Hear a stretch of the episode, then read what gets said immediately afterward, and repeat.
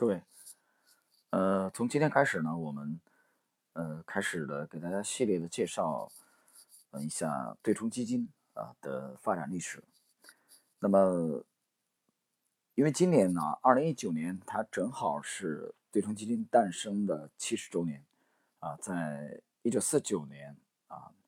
这个阿尔弗雷德这个这个呃琼斯啊，多德琼斯他这个。全球第一支对冲基金。那么，对冲基金在国内啊，在我们中国的开始这个呃广泛流行，应该是在二零一零年之后啊，被越来越多的这个投资者所啊逐渐的去了解啊去熟悉。那么，由于在四年以前，我啊在在上海啊也曾经呃曾经一度供职就职于这个啊中国。对冲基金的一个啊非常著名的啊一家公司啊，在上海的这个总部啊，我也很幸运的啊参与了期间的这个工作。那么，我想也结合一下这个本人的经历啊，跟大家去介绍一下啊对冲基金的整个发展历史。那么，我们这个主题的啊内容啊是在关于对冲基金啊国内。最近呢，就有很多的这个近年的啊，很多的这个呃著作啊问世，当然都是这个翻译过来啊，因为对冲基金的这个起源是在美国啊，所以我目前啊，我们依据的这个呃主要的内容啊，给大家这个交流内容是美国的塞巴斯蒂安啊马拉比先生所著的这个对冲基金基金啊对冲基金与新精英的崛起啊这部名著。这名著的这个中文版是由许熙啊翻译的，这个是人大出版社出版的啊。这部这部是我读到的啊，关于这个对冲基金啊比较呃全面的啊一个发展史的这个回忆，而且作者的文笔也不错啊，翻译的啊翻译者的翻译水平也非常的专业啊，文字比较精当啊，所以我们主要呢围绕这部专著啊。给大家去介绍啊，对冲基金的这个发展历史，包括对冲基金历史上的著名的啊对冲基金经理，呃和它的发展状况啊，这里边我们也向原著者塞巴斯蒂安·马拉比和呃翻译者许熙及中国人大出版社啊致敬。在今天我们正式的介绍这部名著啊，对冲基金崛起之前啊，我先简单的呃就对对冲基金的理解啊啊给大家做一个简单的这个介绍。呃，讲对冲基金啊，基金不用说了吧？啊，放的很多人都知道。这个我们重点介绍一下对冲啊，很多人不理解对冲是什么意思啊，跟大家解释一下。呃，什么叫对冲？简单的来说，对冲就是这个进行多和空的操作。我们做多这个看好的，同时做空我们这个看淡的，就是不看好的。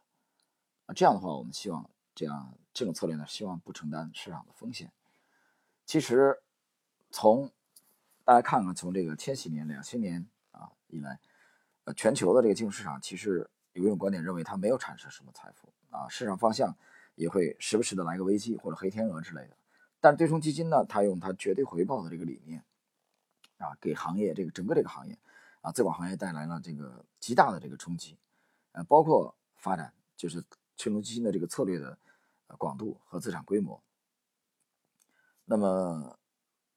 包括啊，现在很多的养老基金啊、捐赠基金啊、捐赠基金，我举个例子，很多很多人国内可能还不太理解啊，很多散户不了解。比如说这个耶鲁啊，非常有名的这个斯文森啊，这个其实我个人认为耶鲁的这个就属于这个捐赠基金，包括哈佛也有这样的，他们对这个对冲基金其实都都在有选择的纳入啊，把对冲基金纳入到他们的组合当中去。那么，我们与对冲基金这个策略，呃，重视的安全性相反。呃，国内的基金啊，监管其实这个就共同基金啊，这个相比啊，对冲基金现在来说，其实还不是特别规范，在国内的发展史也比较啊，也比较简短。对冲基金比较能这个吸引我们的注意力呢，其实主要是啊，它的业绩证明啊，是从某种程度来说，它可能会优于这个基准指数和共同基金行业。呃，我们这边现在有一个数据啊，这个数据呢是在大概六七年以前的数据，是对冲基金研究机构啊 HFRI 的数据，它统计的大概是在呃从九二年到这个二零一二年左右，呃，这二十年的时间，从投资收益来看，对冲基金的主要策略指数收益啊远高于啊，而波动率远低于标准普尔的五百。当然，这个是在美国啊，在美国的这个这个统计数据。同时呢，对冲基金的它的策略啊，投资领域及方法啊，也非常的这个广泛。这个对冲基金管理人，他们这个想尽办法来寻找市场的漏洞啊，或者叫这个空隙，来赚取相对低风险啊和相对高回报的这个钱。呃，同时呢，这里边也创造了许多的这个名词啊，或者衍生的这个金融工具或者投资策略。那我们大概的啊，这个我们我这里今天给大家介绍对冲基金之前，简单的我们借用彭博把对冲基金的这个划分啊，分为这个股票导向啊，或者市场中立啊，混合策略、管理期货、债券导向及相对价值啊，全球宏观、事件驱动啊，新兴市场等这个七大类对冲基金。从历史的表现啊，数据来看，数据回测，主流的股票导向。和全球宏观的对冲基金的它的收益率啊是最高的。同时呢，大家啊意识到对冲基金的这个淘汰率是非常之高的啊，每年新设和关闭的对冲基金的数量都非常啊这个非常多啊，所以其实是很难统计的，非常难以统计。呃，我在上一期啊给大家介绍的这个华人杰出教育全球这个啊这位。顶尖的交易员，这个江平先生啊，我们中国扬州的啊，这个当时是以状元啊，高考状元，呃，这个就学的这位顶级的交易员，他其实就是他的策略，大家去看一下啊，呃，我认为他应该就是属于这个宏观对冲的这个范畴。好了，对对冲基金的概念，我们有了一个基本的了解之后啊，进入我们。整个系列的啊，塞巴斯蒂安啊马拉比先生的这部名著啊，对冲基金崛起的正式内容。首先，我们来看一下啊这部名著的引言的部分啊，作者我刚才讲了，作者的文笔啊非常的这个优美啊，也专业。同时呢，他对这个资料啊，对冲基金的这个发展史的资料啊，我在我读到的这关于对冲基金当中呢啊是比较完备的。好了，我们正式进入这个引言的部分。世界上第一个对冲基金经理阿尔弗雷德·温斯洛·琼斯没有上过商学院，没有计量经济学博士学位，也不是在摩根斯坦利、高盛或者其他任何培养世界金融主宰们的摇篮里成长起来的。相反，他只在一个不定航线的不定期货船上工作过，在柏林的马克思主义工人学校学习过。并为一个叫列宁主义组织的反纳粹组织执行过秘密任务。他结婚、离婚，然后又结婚，在西班牙内战的前线度过蜜月。他曾与这个多萝西·帕克与欧内斯特·海明威一起喝酒啊，郊游，直到四十八岁那年，他才凑了呃十万美元建立了一支对冲基金。啊，我这里解释一下啊，因为作者这里没有标，没有注明。其实这一年就是一九四九年，那就是一九四九年是阿尔弗雷德·温斯洛·琼斯的本命年。啊，我们中国中国的那个啊农历的习惯，他应该是属牛的。啊，这是一九四九年，他四十八岁。继续来看，这支对冲基金在二十世纪五六十年代取得了很大的收益，可以说是一个偶然。琼斯建立了一种到现在还在沿用的投资机结构，纵有某些反对者的声音，但这一投资结构仍将被广泛使用。在琼斯创立他的对冲基金半个世纪之后，一个名叫克里夫·阿斯内斯的年轻人追随了他的脚步。阿斯内斯上过商学院，拿了计量经学、金融学的博士学位。他也在高盛工作过，堪称主宰世界金融的精英。琼斯在中年才开始投资，而阿斯内斯则在三十一岁就开始投资，并筹集引人注目的十亿美元巨资，打破了新建公司的记录。琼斯对他的方法以及随之而来的财富比较低调，而阿斯内斯却很开放。他尽量找时间去做电视访谈，在《纽约时报》上承认身价百万感觉不坏。直到2007年次贷危机以前，阿斯内斯的 AQR 资本管理公司一直运作着三百五十亿美元的资金，而他本人就是新全球金融的象征。他傲慢、急躁，甚至很少去装成熟。在他的办公室里，就有他收集的塑料、塑料超级英雄玩偶。阿斯内斯坦率地承认了琼斯的投资结构对他的影响。和所有别的对冲基金一样，琼斯的对冲基金有四个特点。琼斯将这四个特点加以组合，产生了特殊的效果。首先有绩效费，解释一下，这个绩是成绩的绩啊，效果的效，费用的费。琼斯将公司利润的五分之一截留下来，分给他和他的团队，从而大大激励了员工的工作热情。其次，琼斯尽量避免条条框框。以保持根据市场变化采用投资方式的灵活性。再次，在阿拉内斯啊，在阿斯内斯看来，这四个特点中最重要的是琼斯用于创建投资组合的两个理念，即琼斯平衡潜力股的做多和没有潜力股票的做空。所谓做空，就是基于价格下跌预期的介入和卖出，通过同时做多和做空，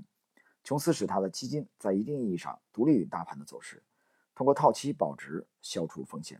就像我们将在下一章中看到的一样，这套套期保值和杠杆效应对琼斯的股票组合有着不可思议的影响。不过，真正不可思议的是阿斯内斯最后要强调的：同样的方法也可用于债券、期货、互换、期权以及这些金融工具的任意组合。与其说是刻意，不如说是运气。琼斯发明了一种自己做梦也想不到的复杂的战略平台。对冲基金并没有精确的定义，也不是所有故事都和套期保值以及杠杆效应有关。当乔治·索罗斯和斯坦利啊，这个朱克米勒交易英国英镑的时候，或者是当约翰·鲍尔森做空美国贷款泡沫的时候，套期保值就没必要了。就像在后文将要看到的一样，当一个大胆的商品交易商协商买下俄罗斯政府所有除黄金以外的贵重金属时，杠杆效应就不如将霸啊钯这个金字边一个大巴的巴，这是用这个稀有这个呃元素运离西伯利亚的装甲车的安全来的重要。不过，即使对冲基金没有用到杠杆效应和套期保值，这个由阿尔弗雷德温斯洛琼斯创建的平台也非常有意思。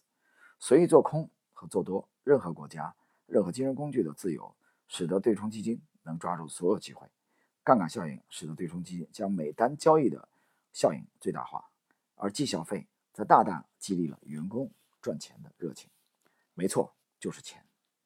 一九一三年，皮尔·庞特·摩根去世的时候，他已经积累了相当于十四亿美元的财富。啊，现在基于在华尔街超凡的影响力，啊，他被冠以“朱比特”的绰号。不过，在本世纪的头几年，因为市场繁荣。顶尖的对冲基金经理们经过几年的交易，已经积累了大量财富。他们赚到的钱远远超过了华尔街最好的投资银行，甚至使得从事私募股权投资基金的巨头们都黯然失色。两千零六年，高盛给了公司的首席执行官劳埃德啊布兰克费恩前所未有的高达五千四百万美元的奖励。但据报道，在阿尔法杂志上列出的。对冲基金经理人收益的前二十五名中，最少的也拿了二点四亿美元。而在同年，私募股权投资基金的领头羊黑石集团也不过给了他的老板史蒂夫啊施瓦茨曼不到四亿美元的分红。但是，据对冲基金的前三大巨头据称，都赚了十亿美元以上。琼斯提出的奖励方案造就了数以百计的亿万富翁，更不用说康涅狄格之沟郊区的。诸多暴发户了。据来自啊这股淘金潮中心地区的斯坦福倡导者报的报道，两千零六年，当地六只对冲基金的经理共赚了二十一点五亿美元。康涅狄格州居民的总收入达到了一千五百亿美元。二十世纪九十年代，杂志满篇描述的都是网络富翁的奢华，但现在杂志聚焦到了对冲基金。大本营投资集团的创立者肯尼斯·格里芬。买了价值五千万美元的庞巴迪私人飞机。解释一下啊，这庞巴迪私人飞机啊，应该是加拿大的啊，它是全球著名的私人飞机的这个制造商。继续，并在飞机上为他的两岁的孩子装了个活动小床。摩尔资本管理公司的创始人啊，路易斯·培根在纽约长岛海湾买了个私人岛屿，在当地的泥龟身上安装传感器，来跟踪他们的交配习惯，举办传统的野鸡捕猎活动。赛克资本公公司司的老板啊，史蒂芬·科恩，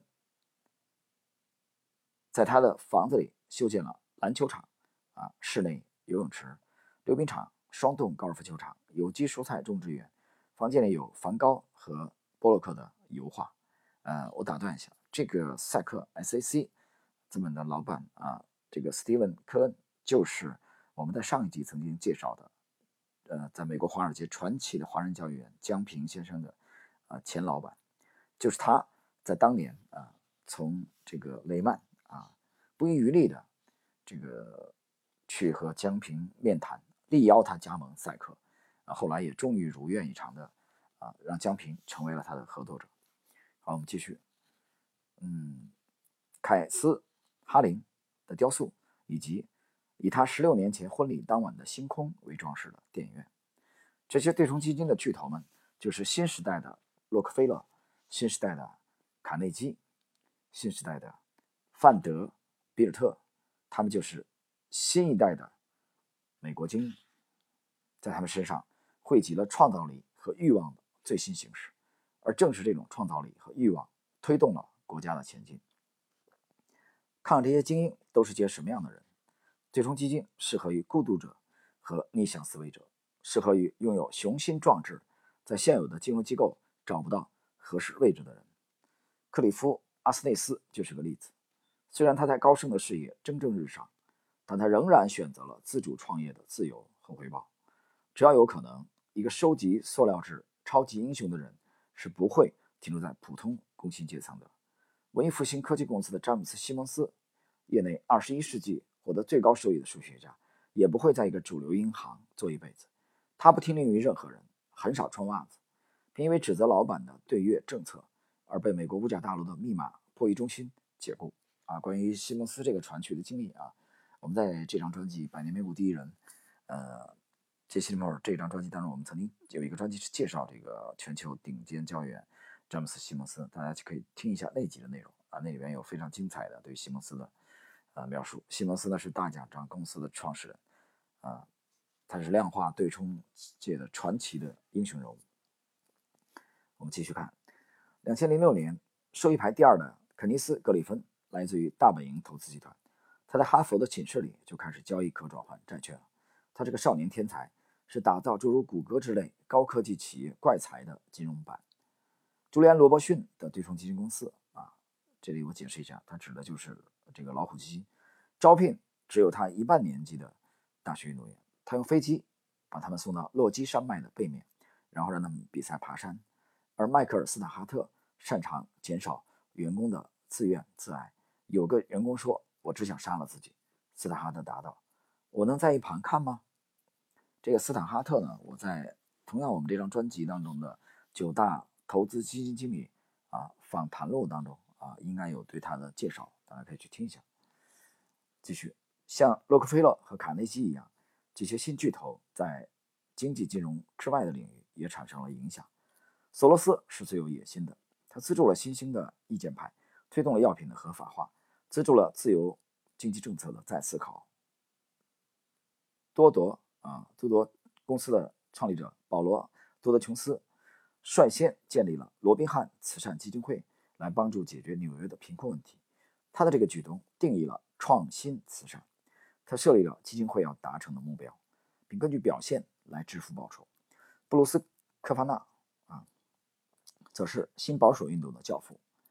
他担任着坐落在美国的啊华盛顿的美国企业研究机构的主席，而迈克尔·斯塔哈特则致力于建立一个新的不受教会管辖的犹太民族。当然，这些巨头们影响最大的还是金融领域。对冲基金的故事就是金融前沿的故事。关于创新和增加的杠杆效应，关于引人注目的胜利和令人汗颜的失败，关于这些由戏剧性的事件所引发的讨论，在对冲基金存在的大部分时间里，关于市场的学术观点与此并不一致。当然，学术界集思广益，与激励冲通位的怀疑论者精诚合作。但从二十世纪六十年代中期到八十年代中期，普遍的看法是市场有效，价格变动随机。最终基金的成功靠的不过是运气而已。这种说法具有很强说服力的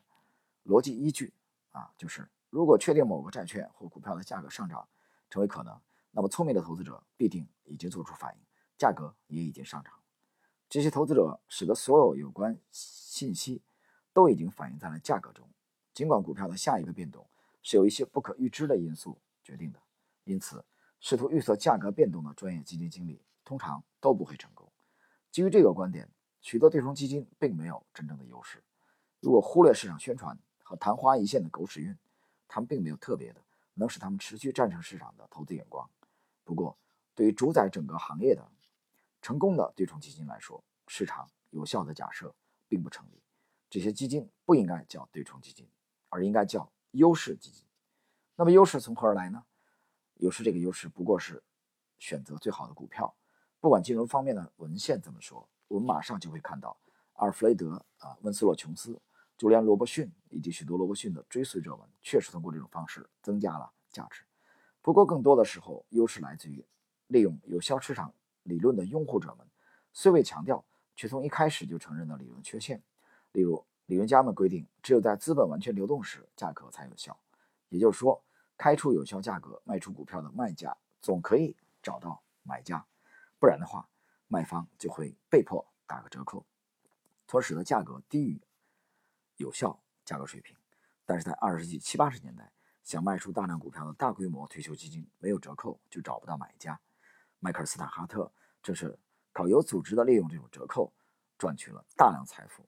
有效市场论中一个潜在缺陷为对冲基金的传奇奠定了基础。对冲基金真正优势的本质往往被老板的见解所掩盖。有些巨头就像神秘的天才，他们获取丰厚的回报，但却解释不了他们是怎么做的。在这一点上，最极端的例子可能是年轻的保罗·杜德·琼斯。有一天，琼斯坚称他预见到了1987年的市场崩溃，因为他身穿红色吊带裤的二十多岁的同事彼得·波利什将20世纪80年代的市场曲线画出来和1929年的进行对比，发现两条线看上去一样。所以琼斯就意识到了市场即将反转。不过，琼斯这个对市场时机精准把握的解释并不充分。第一，波利什承认篡改了数据；第二，他预计市场崩溃是一九八八年春。如果琼斯真的遵循波利什的建议，他便会在一九八七年十月危机来临的时候就赔个精光。总之，琼斯的成功是基于我们之后谈到的原因，而不是基于他生成的原因。由此可见，天才。并不是时刻都知道自己在干什么，而这个现象并不局限于金融领域。就我们对顶尖高手所做的研究来看，我们没有发现一个时刻知道并解释，并能解释自己在干什么的人。著名网球教练啊，维克布雷顿曾经抱怨说，他们不同时间给出的答案都不一样，或者干脆就没给出什么啊有意义的答案。好了，朋友们，今天呢，我们。啊，利用这点时间给大家介绍了啊，塞巴斯蒂安·马拉比先生啊这部对冲基金啊崛起名著的引言部分的啊第一部分的内容啊，我们在下一期将开始啊系列的连续的来介绍这部名著给各位，让大家去了解啊，在从美国开始风靡全球的对冲基金的起源、发展史及它历史上的。非常出色的对冲基金经理们，他们的传奇的投资经历。好了，我们今天第一集的内容就到这里，祝大家周末愉快。